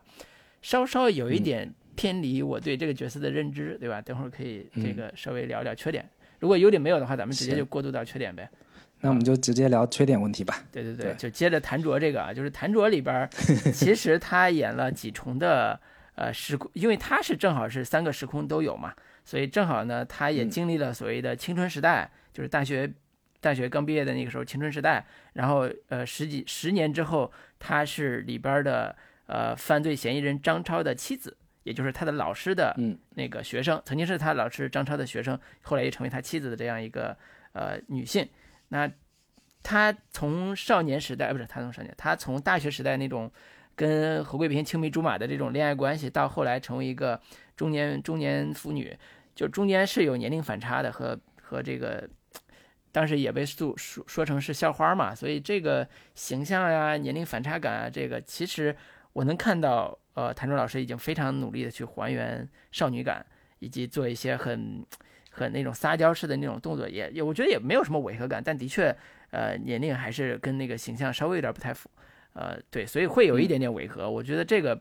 我觉得我还能接受，没有那么的夸张，没有还能接受，就是只是说，嗯，可能还有更好的选择，可能还有更好的选择，嗯，对，这是我自己的对演员上的一个小小的这个瑕疵。那个老林呢？嗯，我觉得我可能刚刚我们也一块夸了一通这个他的叙事或者说他的改编的一个一个一些优点吧。嗯，但是我觉得在叙事方式上其实还可以做得更完美一些，或者说做得更还有改善的一个空间吧。嗯，就是这三条三条故事线其实存在着一个视角。的一个混乱的一个问题，嗯，这个其实可能，呃，就是大部分观众在看的时候，可能未必能够注意到这个点，因为就是，呃，如果不去揪这个问题的话，这个可能也很多观众也不会有这样的一个太过严苛的要求吧。但是，可能就是我们本身受过一些就是。呃，影视或者说叙事方面的一个训练的话，我觉得就是看到这个故事的时候，在视角的一个切入的问题上，其实相对会比较敏感一点。就是很多的一个呃故事发生的一些情节，其实是呃在视角切入的时候，很多这些情节可能这个呃切入视角的人是看不到的，但是在这个叙事的过程当中，又要又把这些。场景或者说把这些细节给展现出来了，这个时候你你你有时候会觉得这个这段情节发生的事件到底是从哪个人的角度或者说从哪个人的视角去进入的，这个是会会让人产生一些疑惑的地方。比如说，他一开始那个刚刚老卢也提到的这个白宇，他从二两千零三年刚考考中那个呃，就是检察系统的这个检察官的时候，这段戏是从呃吴艾可这个角色角视角切入的，但是很多其他的一些。戏或者说很大很多其他的一些情节，其实这个人物的发生的事情，只有角色本人才知道。嗯，那如果没有这个角色本人他来进行讲述的话，这个这个情节或者说这个段落，可能是未必是成立的。但是观众在看的时候，会也就不太去细究这样的一些。情节点了，这个我是是让我觉得，可能他在视角的切入时候，或者说视角跟视角之间的缝合的这样的一个角度上，会存在的一个问题。嗯，对，我不知道会有什么有有有一些这个，比如说你接着你刚才说这个视角混乱的问题啊，比如说第六集，我印象里边有一场戏是，呃，发生在二零一呃二零大概是江阳这个时空吧，就是二零零三年这个时空。江阳这个时空里边有一场戏是，当他们知道江阳这个人检察官已经在调查这个侯侯桂平案子，而且发现这些线索的时候，啊，甚至找到照片的时候，然后坏人现身了。坏人这个坏人就是孙董事长、李建国，就是那个刑警队长，然后浪哥，他们仨人在一个高贵的餐厅吃吃饭，其中还有四万美金的鱼子酱。这场戏对是发生在二零一二零零三年这个时空里边，但是这个视角是谁的？是客观视角啊，这个视角是纯客观视角，不可能是江阳江洋视角。那这个是这个事儿谁知道？这个事儿颜良不知道，就是现在的颜良也不知道。然后那个呃那个江洋也不知道，侯贵平更不知道。那这个是这个谁知道这个事儿？对，所以这个视角就从一个服务员知道，对这个视角就从一个主观视角切换到客观视角，但是这种客观视角又是上帝视上帝视角，所以这就造成了。呃，这这段戏的时空混乱，或者叫视角混乱，那这也是一种，就是为了满足观众信息需求所或者悬念需求所采取的下策。呃，好的好的悬念剧，好的刑侦剧会特别注意这一些细节的铺陈，就是一定得是呃抽丝剥茧。为什么叫抽丝剥茧？它是得悬念迭起的方式，用合理的方式把它给抛出来，而不是用这种上帝视角抛出来。你这样的话，你的故事讲起来就没完没了了，你就你就你就随便讲了，对，所以它的叙事规则就被打破了。还有一些就是我们刚才也夸了三条线平行剪辑叙事的这个技巧啊，我自己觉得完成度大部分还可以，但是有些地方会造成一些，呃，我觉得是没必要的一种叙事混乱。就比如说有一场戏我印象很深，就是大概是第二集吧，就是江阳开车的那段戏遭了遭人追尾，还有。颜良这边在开车的时候，呃，发现好像有人跟踪吧，还是怎么着？就是这两人都在开车的时候，江阳车被碰了，然后开始这个控制打转什么之类的。这时候他俩人出现了时空时空错位的叫对视，就是剪辑的效果，就好像他俩互相发现彼此一样。就是这一段戏，我是觉得没有必要。就是你我我知道你想干什么，但是没有必要。就是你不需要制造成这种。啊，江阳和连良两人在隔隔空对话，或者互相鼓励，或者是我发现你发现我这种这种这种叙事技巧，因为我觉得你又不是信号，你做不到那种强强呼应关系或者强强并置关系的时候，那你就嗯还是收敛一点，不要做的这么的嗯夸张。这是我自己的对这种这种技巧的一些看法吧。我觉得这个问题上我觉得我们就不过多的去纠缠他的这种视角的切入，或者说。他原本可以做得更好，我觉得现在如果提这个问题的话，会显得有点吹毛求疵。但他其实确实是可以在叙事的这种严密程度，或者说这种环环相扣的紧密勾连的这个这个点上，是可以做得更好的。就是或者说比较合理的做法，应该是通过颜良的视角，然后再还原出江阳案的某一个部分，然后再通过江阳。这样的一个视角，再还原出侯贵平这三个之间的这个勾连，除了我们之前提到过的这种呃平行剪辑的这种形式，把三个线给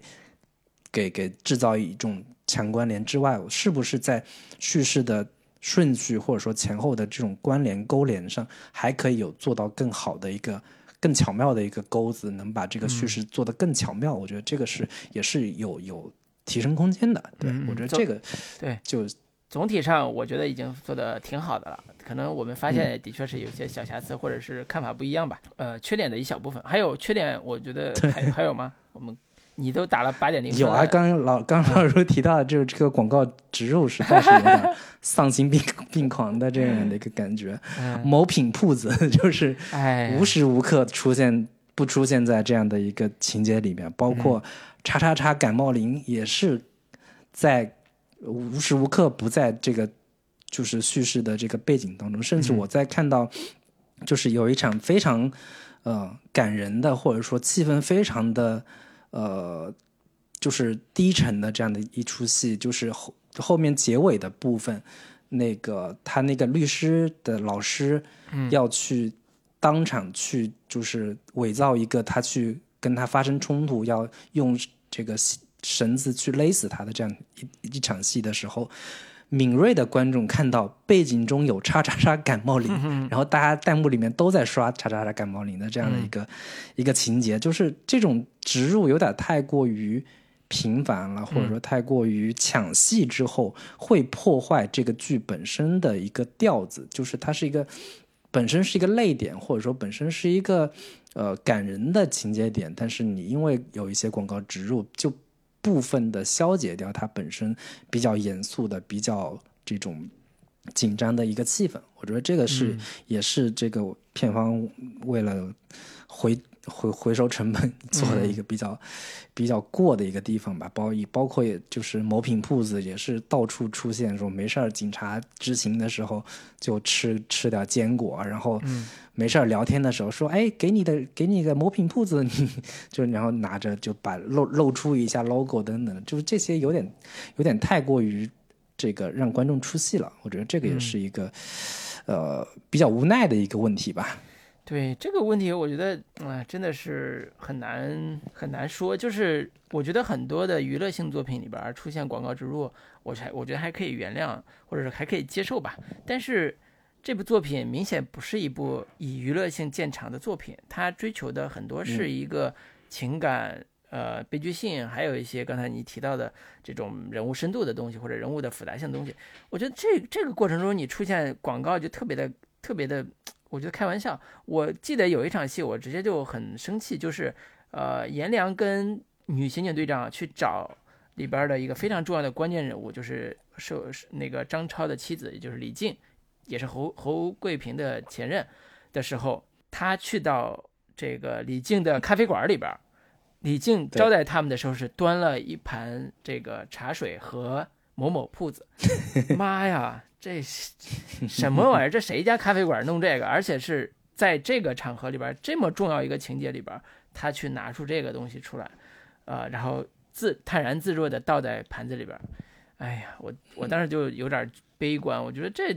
这得剧组得多缺钱啊，这个才能这个。当然，当然，我觉得这有可能是平台的原因，就是平台招商的时候招来这些客户必须得放进去，而且平台说必须得是主角这边才能有，客配角这边不能。就我都不满意，所以最后也是没办法，就变成这个这个结果。我们都我们都在算了，我觉得对吧？所以我觉得 对我我我，因为我之前也干过这种事儿，对吧？所以我就不过多吐槽了。就是当因为平台就是广告商，他们要求的就是简单的那种，就是露出。然后以及口播，就是说那个牌子的名称，这个已经不能满足他们的需求了。他们更多的是你要植入到这个情节里边，让我这个产品能够成为它叙事的有机的组成部分。这样，这个难度实在是太高了。但是，就是作为平台方，也实在是很难拒绝，就是这个广告商爸爸的要这这个这种需求。强势植入这个，我觉得这个反正对这部作品必然是有很大的影响。然后呢，那个呃，但是呢，如果这个片子成本的确太高了，就是这个《沉默的真相》啊，这个成本可能的确太高了，超出一般的标准，不得不以这种方式来降低成本的话，我觉得你平台你只要敢继续往下投更好的片子，那我也能忍。反正这这是我自己的看法啊。嗯，这个是，呃，希望还是有更好像这类作品更好的作品吧，有能够继续的对做出来。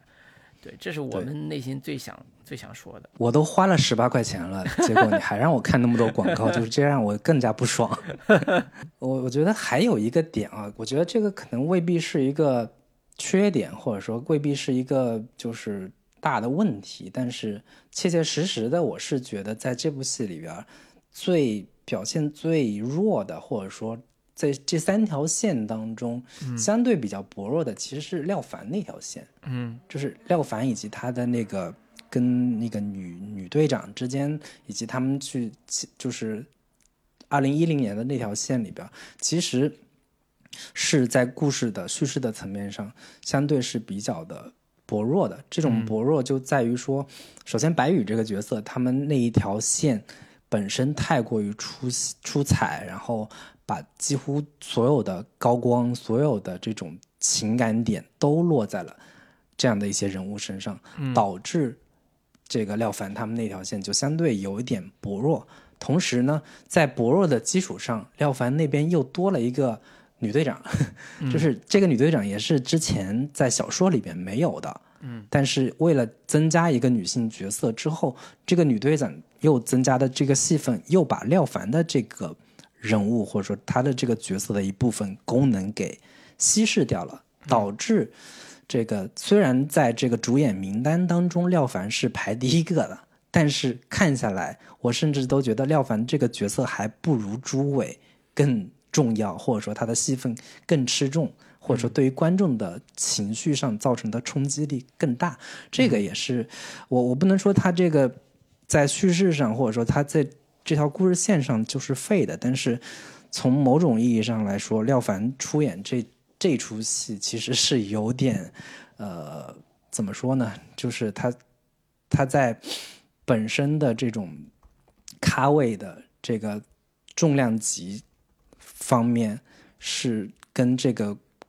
他给给到他的戏份是以跟他的这个呃咖位之间是有一个不相称的一个地方的。对，这个我觉得呃，如果看过小说的话，可能。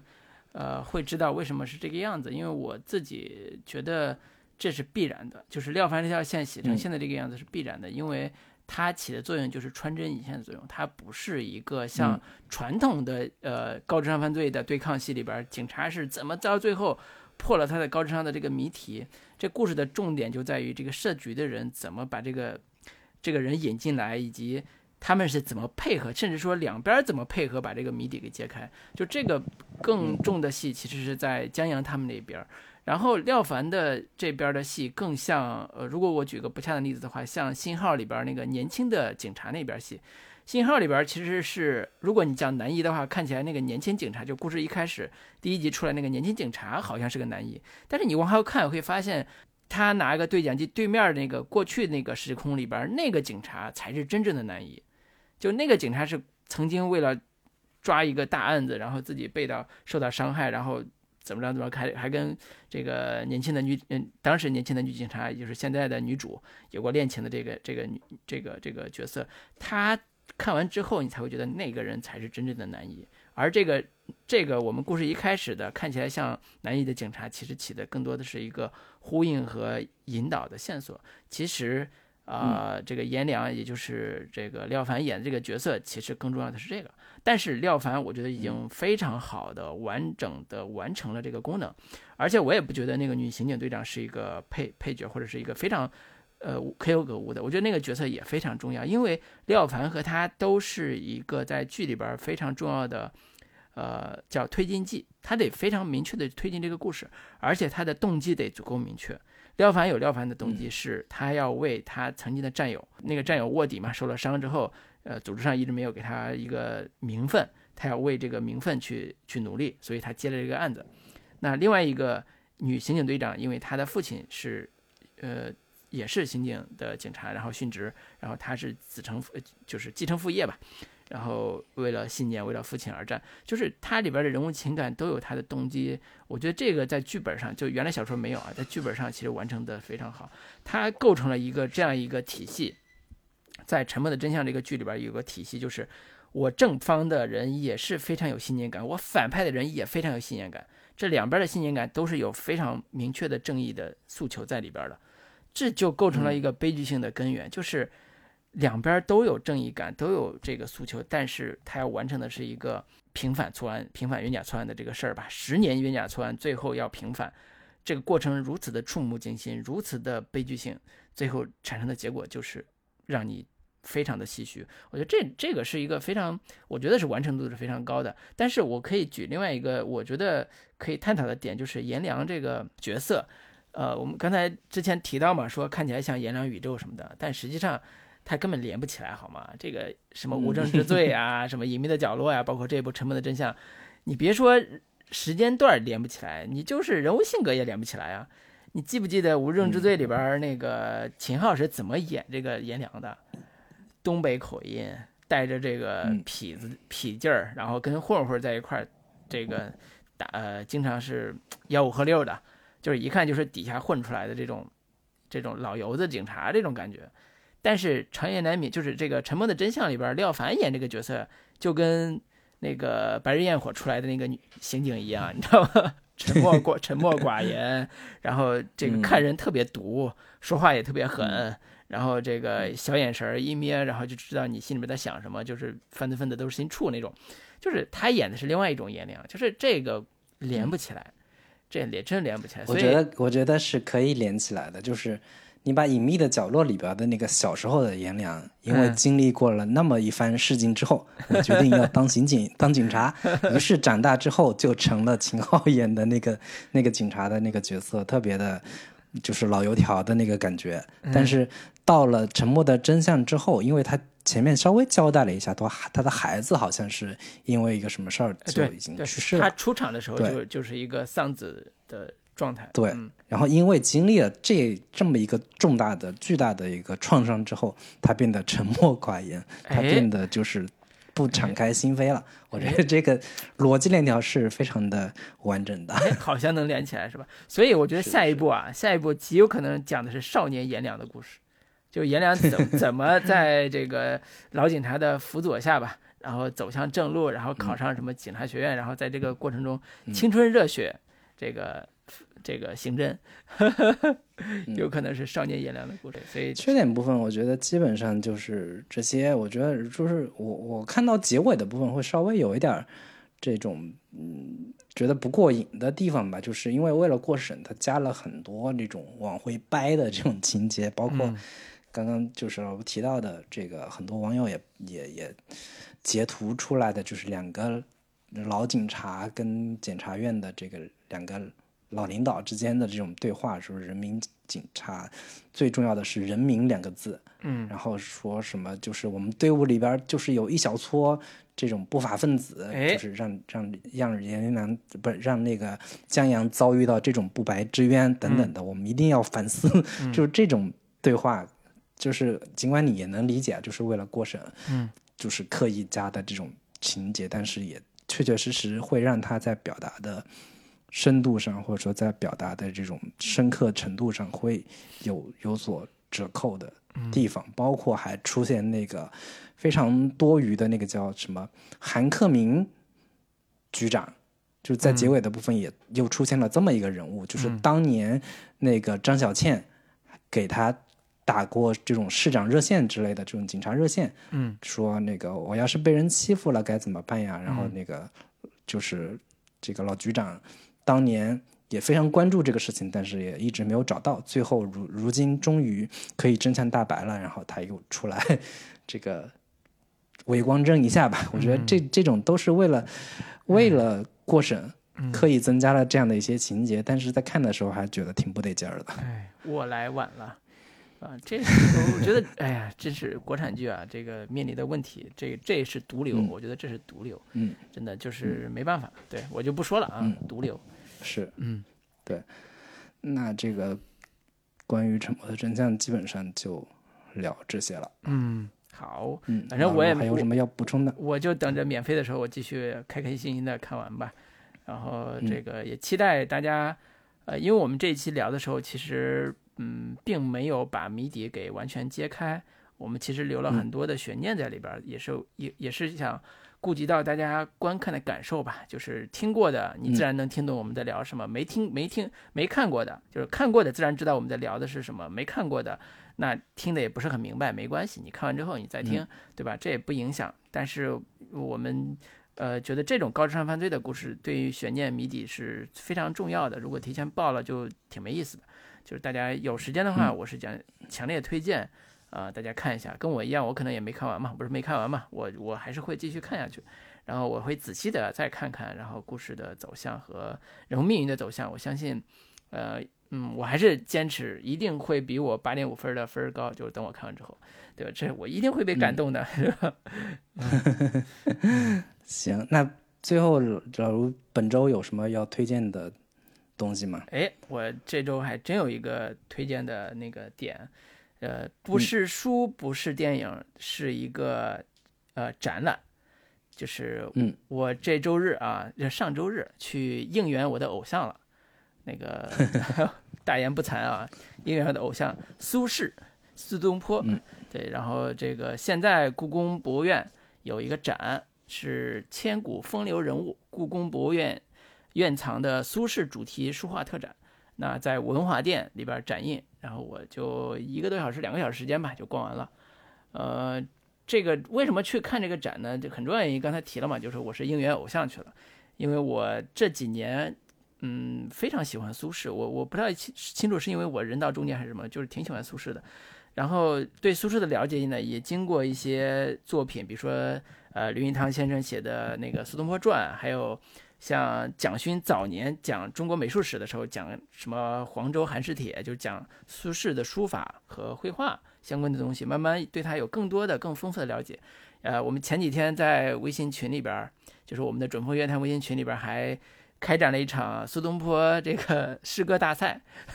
对诗大赛，然后大家就把自己喜欢的苏苏轼的诗来表达一番。当然，也有一些朋友就表达出来对苏轼的那个。呃，猪头肉、猪头颂的这个喜爱啊，就是待他自熟莫催促，莫催他火候足时他自美，就是怎么去炖猪肉的故事。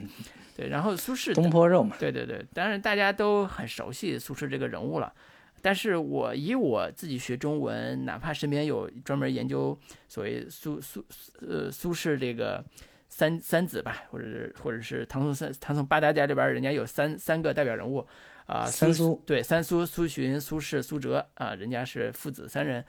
就算是我身边有关系好的朋友研究这个这个东西的，但是我对他了解真的不算多。直到我这些年慢慢的通过各种渠道拼凑出来对苏轼的这个理解之后，我越来越喜欢他了。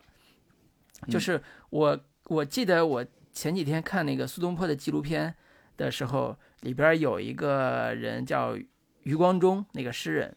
说一句话，我觉得还真的挺有道理的，就是他说，如果我出去玩的话，那我最想一起陪伴的朋友，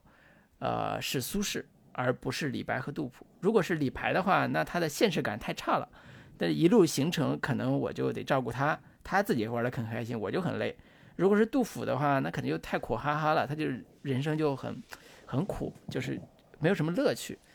呃，反而是苏轼这种最适合做朋友。就是他人生呢又很豁达，或者是又很有趣，他自己呢也很乐于去发现自己喜欢的东西，不管是东坡肉也好，还是各地美食也好，还是有一些所谓的诗经佛理什么之类的，他都有自己的这种喜好。所以他作为一个人物形象来讲，在呃千古千千年来吧，都一直是呃文人的代表，也是我们普通老百姓里边心目中一个非常。偶像式的存在，所以这也是我越来越觉得说，我们可能对苏轼了解的还不够多，或者对他认识不够多，所以我就去看了这个故宫特展啊。但是我说实话，小小有点有点小失望，就是我觉得，一是我发现苏轼留下来的真迹并不多，故宫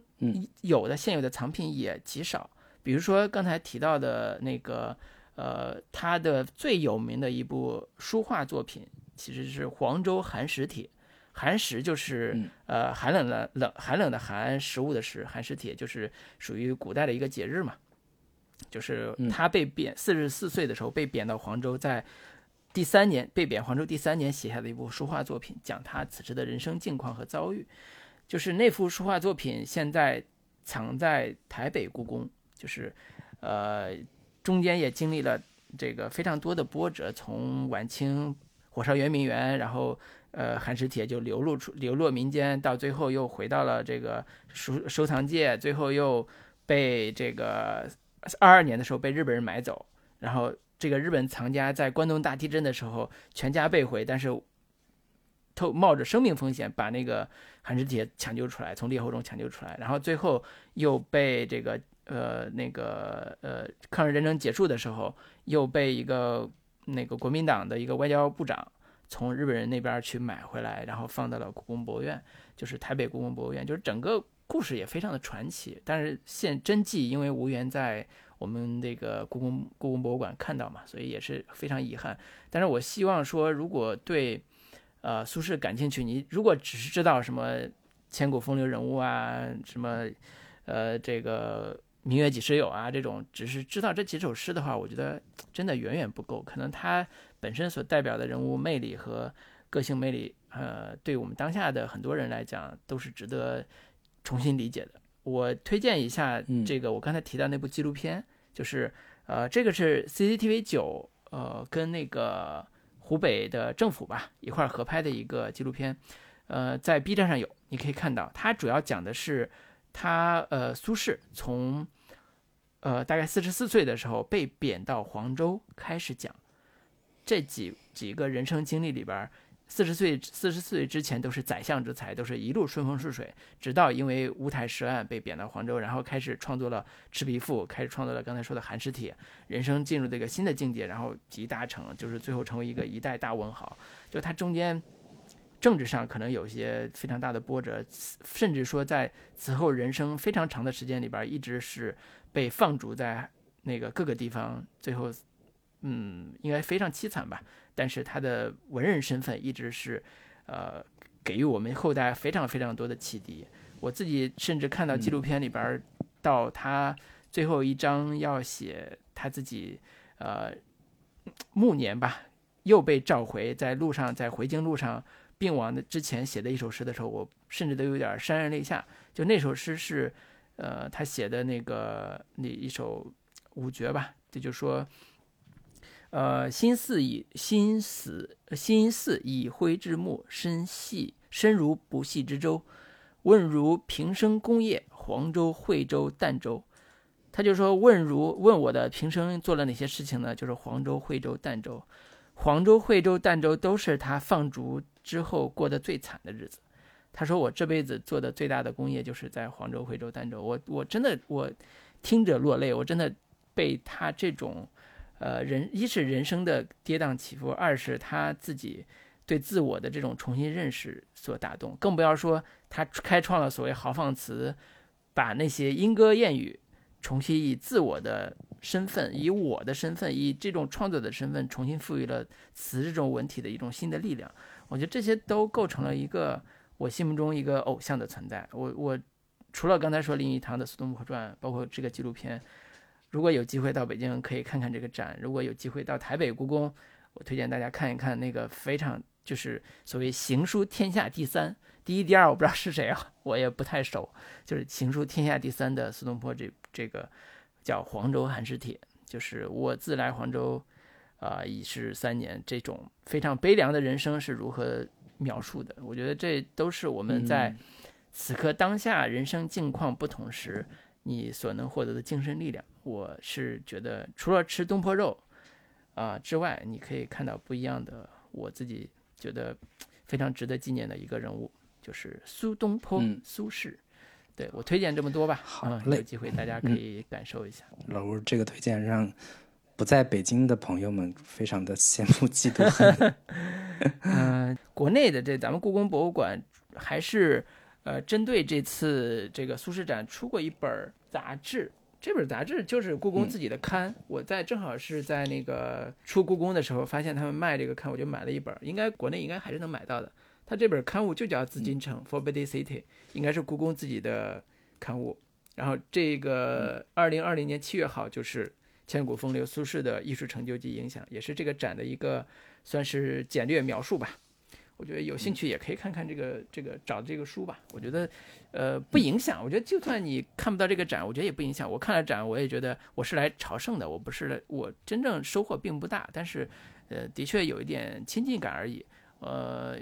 感兴趣的听众可以在网上和书上找到大量他的资料。我觉得对于认识他一个是一个非常好的一个机会。我觉得通过这次我聊聊这个人物，我想给大家提供一个，呃。我们文人系统里边，我觉得非常有偶像意义的这个。那我这周其实同时在看三本书，我觉得三本书都还没有看完，但都只是看了一部分，但我觉得都还挺有意思，觉得可以给大家稍微简要的做一个推荐吧。其中一本叫《回归故里》，是一个法国作家叫 D.D.I. 埃里蓬，他之前写过福柯的传记，本身自己也是一个偏学者型的这样的一个一个作家。然后这本《回归故里》讲述的就是他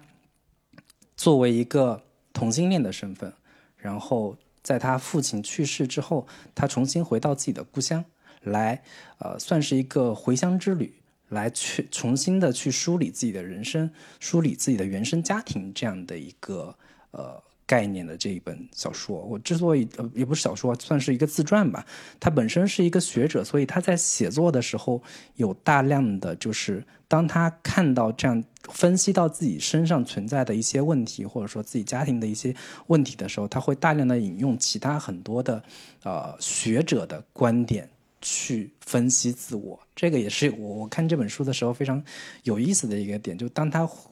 呃分析到自己跟自己的父亲的关系的时候，他会讲说，那个比如说呃布尔迪厄是怎么分析这个问题的，包括像什么呃。那个、那个、那个，就是法国这个语言那个非常著名的语言学家，就是写《恋人絮语》的罗兰巴特，他是怎么分析这个问题的？我觉得最最为核心的一个点，就在于对我对我自己也会也会有触动的一个点，就在于说，这个作者他去分析自己的所在的这个阶级。对他的人生所产生的一个非常重要的影响。他自己说，他本身是一个同性恋，他的父亲是一个非常恐同的这样的一个人，他一辈子跟他父亲关系都非常不好。但是当他去回溯自己的人生的时候，他觉得说，我在分我在跟人说我自己是个同性恋，我我表达自己这个身份的时候，我会觉得还挺容易说出口的。但是。当我要跟人说我是一个来自底层的，我是一个来自于工人阶级家庭的普通的底层的孩子的时候，我非常的羞于启齿，我非常的不愿意去对别人说出这样的一个话的时候，他去，他非常深入的剖析自己的内心，为什么我会有这样的一个反应？我觉得这个点也是对我，就是近年会触动。比较大，或者说我会去反思和思考的这样的一个问题，就是我到底来自哪里？我的我的根在哪里？我的最初的家庭的这种对我的影响，以及我我所处的这个阶级原本的这个阶级，到我现在我来到北京，我是不是跟我原先的所谓的阶级有一个跃升，或者说有一个改变？然后以及我我现在所处的这样的一个环境跟位置，跟我原原先的家庭到底有什么样的一个？差别，我觉得他这个小说、这本自传体式的回忆录，都在讲讲述或者说探讨这个问题，是让我看这本书非常有触动的一个点。这本书也是近期还在相对比较学术或者说比较呃，就是学者型的这一批读者里边，还挺挺有影响的。我觉得还也还挺就是对这个问题感兴趣的听众。还是可以看一看，就是我我自己的处境肯定是跟这个作者他们他的那个环境没有那么的极端啊，就是他跟家庭的关系，他跟他原本的父亲之间的关系，以及他自己的同性恋身份等等的这个东西，我自己没有那么极端，但是他这本书会促使促使我去思考这样的一个问题，就是我来自哪里，我所身处的时代，我身处的环境到底是什么样子的，我会。重新再跳出来去审视自己的这样的一个背景吧，对，就是包括我们刚刚之前老卢推荐过的《把自己作为方法》这个书里边，那个项彪也是提到了说，一个人到底他的构成是什么样的，就是他所身处生活的那个环境以及他所身处的时代这两个指标或者说这两个这个维度是牢牢的把你定义或者说把你定位成你你是什么样的人，你以什么样的思考方式去思考。思考问题，你的眼界，你的所看到的东西是什么？我觉得这个是对我还挺有启发的一个点吧。嗯，那除了这本《回归故里》之外，另一本小说是这也是最近比较火的一个小说，也拍成英剧了，叫《正常人》，嗯，也翻译叫《普通人》，是一个爱尔兰的九零后女作家叫萨利鲁尼写的一本小说。然后我之前是把这个剧看了，然后我回过头来再去看这个小说，我会觉得。也是跟刚刚提到的这个回归故里有某某些相通之处吧，也是跟阶级相关的一个穷家的小孩爱上了一个富家，算是富家女吧。这两两个这个算是青少年之间，就是如果你光看这个故事的简单介绍，会觉得这是一个特别流俗的，或者说非常俗套的一个故事，甚至会觉得可能就是。中学生读物的这样的一个感觉，就是郭敬明会写这样的一个故事：一个富家女喜欢上了一个穷小子，两个人之间有着不可逾越的阶级鸿沟，但是这两个人又在当下的社会环境之下，又觉得阶级这个东西难道会成为两个人之间相爱的一个阻碍吗？又努力的想要回避掉这个东西，但又发现回避不掉。就是你在看这个小说的时候，我会还挺明显能。看从这个男主角康奈尔这个人身上看到自己的某一些软弱的地方也好，或又同时能够看到那个女主角玛丽安身上就是非特别无助的，就是这个东西又不是他自己能够选择的这样的一个东西。我觉得，我觉得这个九零后女作家她在叙事上的那种克制，或者说特别娴熟的能够拿捏的，把一个嗯流俗的故事拿捏的。节奏非常好，然后把那种心理和或者情绪刻画的极其到位，这个是让我觉得哇，现在九零后的小朋友的这种写作能力是已经达到了这样的一个程度，还挺让我惊喜的吧。对，这是另一本这这个正常人，然后最后另一本小说是一本这个。我忘了是一八年的还是一七年的一个诺贝尔文学奖的得主叫奥尔加托卡尔丘克，一个波兰作家的一个小说叫这个怪诞故事集。这个故事也是一个短篇小说集吧。它那个整个短篇集里边的，通过书名就也可以看出来是一个比较那种天马行空的、充满想象力的那种小故事。然后为了不给大家剧透，我。简单只说一下第一个小故事里边的这个情节，非常的短啊。这个故事讲述的是，这个小说作者遇到在在这个呃轮船上遇到了一个乘客，这个乘客跟他讲了这么一个故事。这个故事是什么呢？是这个主角小时候总是在他自己的房间里面看到一个非常苍老的一个老人的一个脸。然后那个老人的脸，之前总是前面会有一个红光忽闪忽灭，忽闪忽灭。